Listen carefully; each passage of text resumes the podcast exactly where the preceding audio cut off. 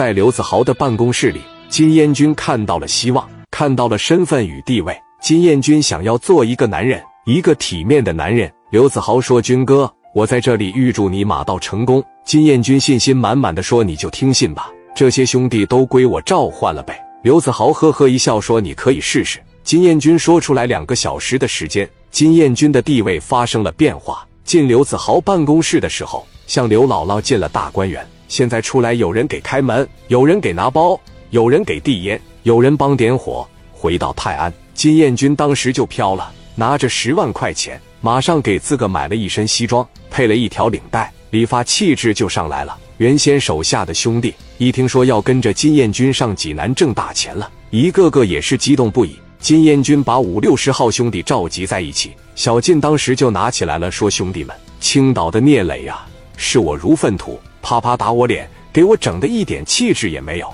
头半个月他在泰安黑白两道打压我，但现在不一样了，有了子豪手下兄弟，也是咱们将来的兄弟的加入，我们现在也有自信了。不就是一个小小的聂磊吗？他有啥呀？我现在就给他打电话。金燕军拿着电话拨给了聂磊：“小磊呀，我是你军哥，你说啥？我说聂磊。聂磊说：咱俩别在电话里面打口水仗，你敢出来吗？”别像个缩头乌龟一样，敢出来吗？金燕军说：“我现在就在泰安呢，你敢不敢出来干一下子？你不让我出来吗？来呀！”聂磊说：“在泰安是吧？行了，我让我兄弟给你打电话，你出来。”金燕军说：“行，怎么聂磊你不来呀？”聂磊说：“你配吗？你配跟我打呀？你够段位吗？行了，那我就先干了你兄弟，砸了你的酒店，砸了你的剧场，紧接着我就上青岛找你去，赶紧让你兄弟给我打电话。”我等着你。聂磊马上把电话打给了蒋元，让他立即给金燕军打电话，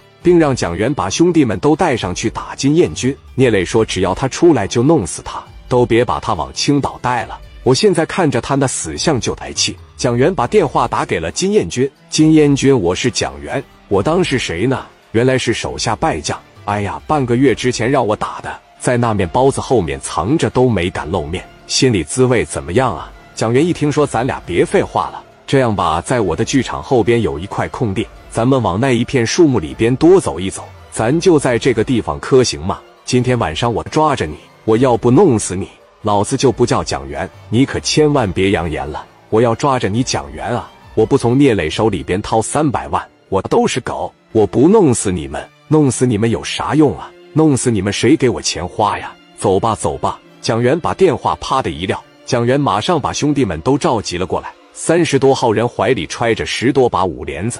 兄弟们问怎么打，你就说怎么打吧。蒋元说：“你看我的就完了。”一大帮人在这合计着怎么打怎么干呢。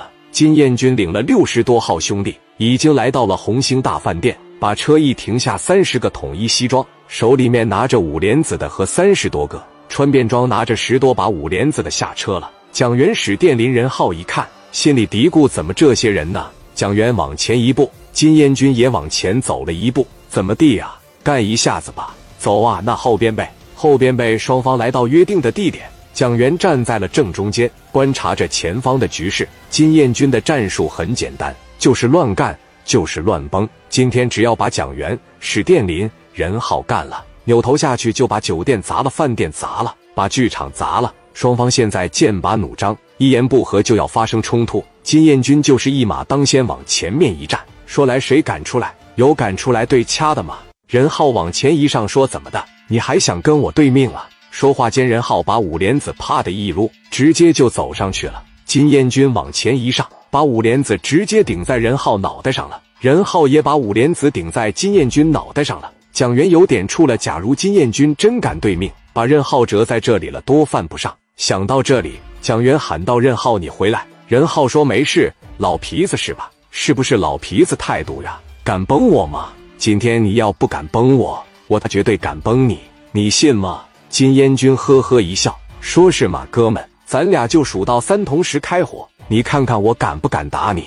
也别说打肚子、打腿、打肩膀，就朝着脑袋上崩，敢干吗？敢不敢？你要敢的情况下，我就数三二一。蒋元喊了一声任浩，任浩回了一句没事的。任浩对金燕军叫道：“来呀，来来！”金燕军马上快速数了三百二十一，数到一的时候，哐哐两声，俩人几乎同时开火了。但是瞬间俩人都躲开了，谁也没打着谁。蒋元蹭的一下子就上去了。史殿林一看，老家伙，你还真跟我玩这套业务啊！打他，蒋元和史殿林朝着金燕军就过来了。金燕军一看，行啊，小伙挺有战斗力呀！啪的一摆手打，双方激烈开战了。任浩往前冲，前面有三人拿着五莲子对着他，他也不躲，拿着五莲子就直接打这三个人。金燕军的手下高庆偷偷的往前跑，趁着没人注意，举起五莲子，哐的朝着任浩的腿上来了一下。任浩感觉左腿肚子一热，完了，指定是挂彩了。任浩在寻找躲避地方的时候，已经反应不过来了。金燕军朝着任浩的小腹框的撸响了五连子，任浩不躲也不趴下，在寻找目标。蒋元喊道：“任浩，你趴下，你快点回来！”任浩就跟听不见一样往前冲，撵着崩追着打，就盯着高庆一个人。因为高庆打了任浩的腿一枪后，扭头就跑。任浩看见他了。金燕军一看任浩的背后没有兄弟，跟上了，说：“来来来，先别打别人了，先给我打这小子。”有两个机灵点的老弟拿着砍刀来到任浩背后，咔咔砍了两下，任浩挪不开步了。金燕军朝着任浩的后背，哐的又来了一枪。任浩实在是受不了被打倒了，这一下可不淡了。聂磊这边是冲着把金燕军销户来的，金燕军就是想抓着一个做人质，获取赎金。金燕军一声令下。过来十来个人，揪着任浩就开始往车里面塞。蒋元、史殿林一看，喊道：“任浩，任浩！”任浩已经说不出话来了。蒋元这边想把任浩抢下来，但是已经是晚了。那边把任浩往面包车上一塞，金燕军手一挥，赶紧走。面包车一启动，一溜烟跑了。蒋元这边追着装有任浩的面包车开火。金燕军一瞅，不和他们玩了，都上车走。一大帮人上车，直接就跑了。蒋元带人追了好长时间，抓走任浩的面包车也没追上。等再回来的时候，交火的地方已经空无一人。